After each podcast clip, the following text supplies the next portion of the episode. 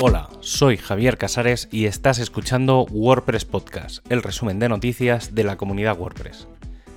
En este programa encuentras la información del 4 al 10 de octubre de 2021.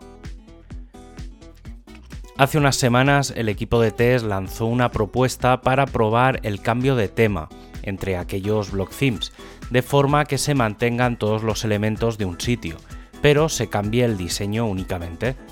A diferencia de lo que ocurría antes, que se mantenían los contenidos, en este caso se han de mantener elementos como el logo, menús, pies de página y otros elementos generales.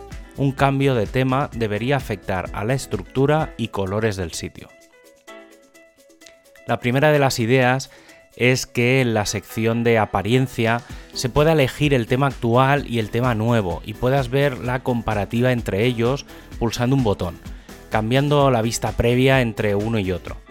Una opción ampliada podría ser la de un slider que permita ver la pantalla mitad y mitad y compararla de forma visual.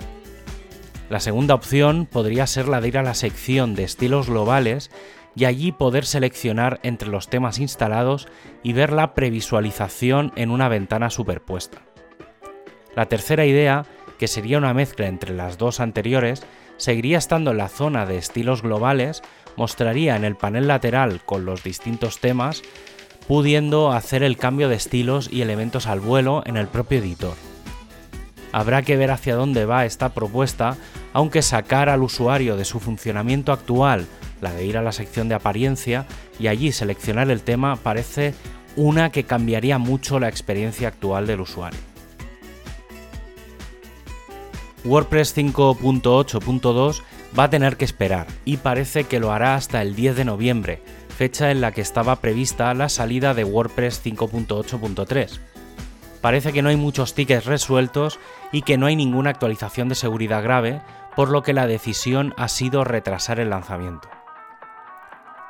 Y aunque la nueva versión menor de WordPress tiene que esperar, lo que no lo hace es Gutenberg, que ya prepara su versión próxima, la 11.7, que traerá muchísimas actualizaciones, ya que será la última versión que puede incorporar novedades que acaben en WordPress 5.9. Así que veremos todo aquello que quedaba pendiente para la futura versión. Y es que hay alrededor de 50 mejoras, unas 30 correcciones y una docena de experimentos. En principio, el 13 de octubre deberíamos ver la revisión final de esta nueva actualización y la lista de cambios, y al día siguiente el Go No Go de lo que incorporará WordPress 5.9. Ya se ha presentado uno de los elementos que más se esperan en las versiones de final de año, el nuevo tema. En esta ocasión, el tema para 2022, el 2022, será el primer block theme 100% de la comunidad WordPress, ya que hay que recordar que el 2021 salió en versión Classic y en versión Block. La inspiración se centra en los pájaros y al igual que los pájaros, 2022 está diseñado para ser ligero y resistente con un toque de alegría. El tema utiliza la fuente Source eh, Serif Pro para los titulares junto a una sutil sans serif para el resto y la paleta de colores está inspirada en la naturaleza el equipo de Core está trabajando en mejoras de accesibilidad del editor para WordPress 5.9. Para comenzar, el nuevo Navigation Block, que ya está bastante avanzado, ahora está recibiendo las mejoras de accesibilidad para tenerlo listo en la nueva versión y que incluirán los trabajos sobre los submenús y su forma de navegar o de abrirse los enlaces, la forma de abrir las ventanas modales y por supuesto todo lo que facilite la navegación desde el frontal. En otra línea y teniendo en cuenta el refactoring que se ha hecho del bloque de galería, también se va a rehacer toda la accesibilidad de este bloque aprovechando la existente en los bloques de imágenes y añadiendo algunas funcionalidades más. A estos dos grandes cambios, que son los más visuales, hay que añadir una decena de mejoras más. Además, en el directorio de patrones ya se están preparando los patrones destacados. El equipo de test ha hecho bastantes propuestas. La primera de ellas dejar de utilizar el sistema de Puppeteer a la hora de hacer las pruebas de código y comenzar a usar Playwright una plataforma que permite realizar test automatizados en los principales navegadores, incluso emulando dispositivos móviles.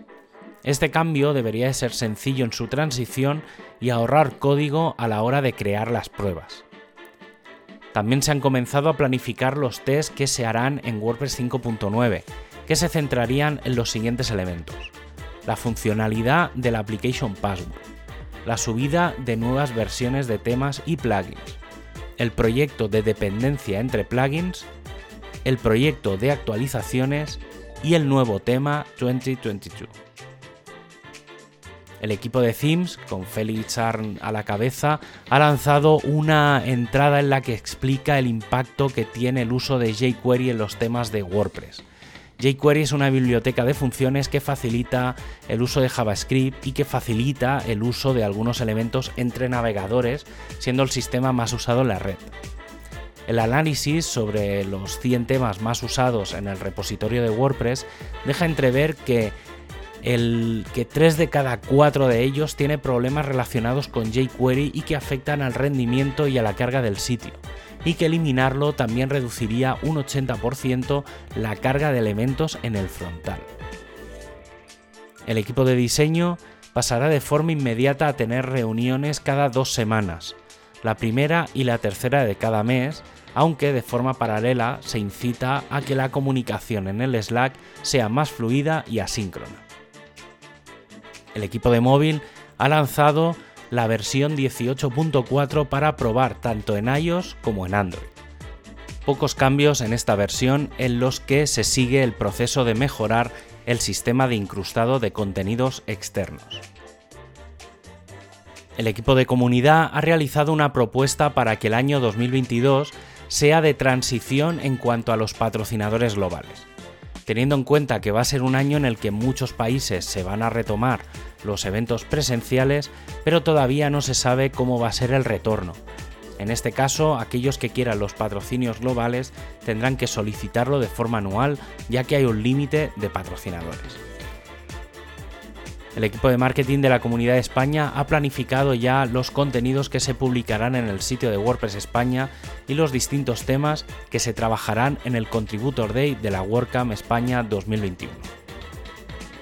Tienes todos los enlaces para ampliar la información en wordpresspodcast.es y puedes suscribirte en tu plataforma de podcast preferida. Un abrazo y hasta el próximo programa.